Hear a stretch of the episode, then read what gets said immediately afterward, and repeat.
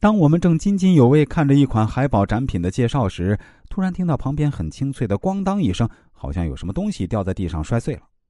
转过头才发现，一位穿着时髦、气质雍容的贵妇女士看一款海宝纪念币时，不小心把盒子碰到地上。她用不太标准的普通话连声道歉：“对不起，不是故意的。”此时，专柜的营业员也快速过来，把散落在地上的纪念银币小心捡起来擦拭，再放回盒子。那营业员表情非常凝重，估计可能是怕被老板知道要训斥他没有做好服务工作，说不定还要按员工守则处罚他。银币掉在地上与地面摩擦，已经有了不少的痕迹，不如刚拿出来时那样光洁诱人了。营业员勉强挤出微笑，对这位贵妇说：“没关系，请继续挑选你喜欢的。”贵妇自知理亏，就问营业员是否要赔钱之类的，因为地处闹市。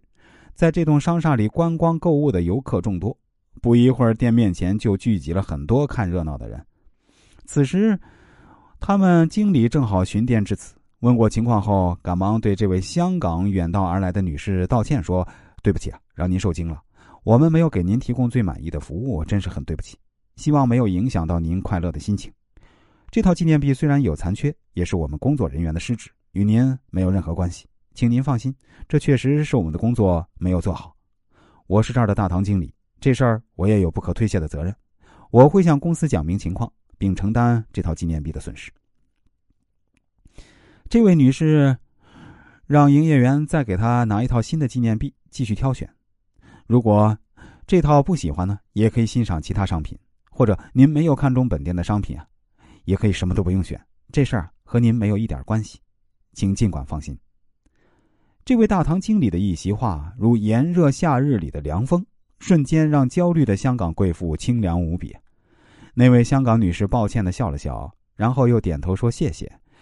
随即，女士在这家海宝专卖店买了一套金币、两套银币以及五十公分左右、包装精美的海宝娃娃六只。这起突发事件就这样圆满的结束了。如果不是这位经理碰巧路过这里，没有他及时上前解围，真诚的把客户当作上帝，耐心解说，这位香港女士未必会在他们专柜买任何东西。处理的不好，也许营业员还会和客户发生激烈的争吵，最后双方僵局难以维持。小小的事情会被闹得很大，导致大家不欢而散，甚至会严重影响这家专卖店的生意和其他专柜的正常工作。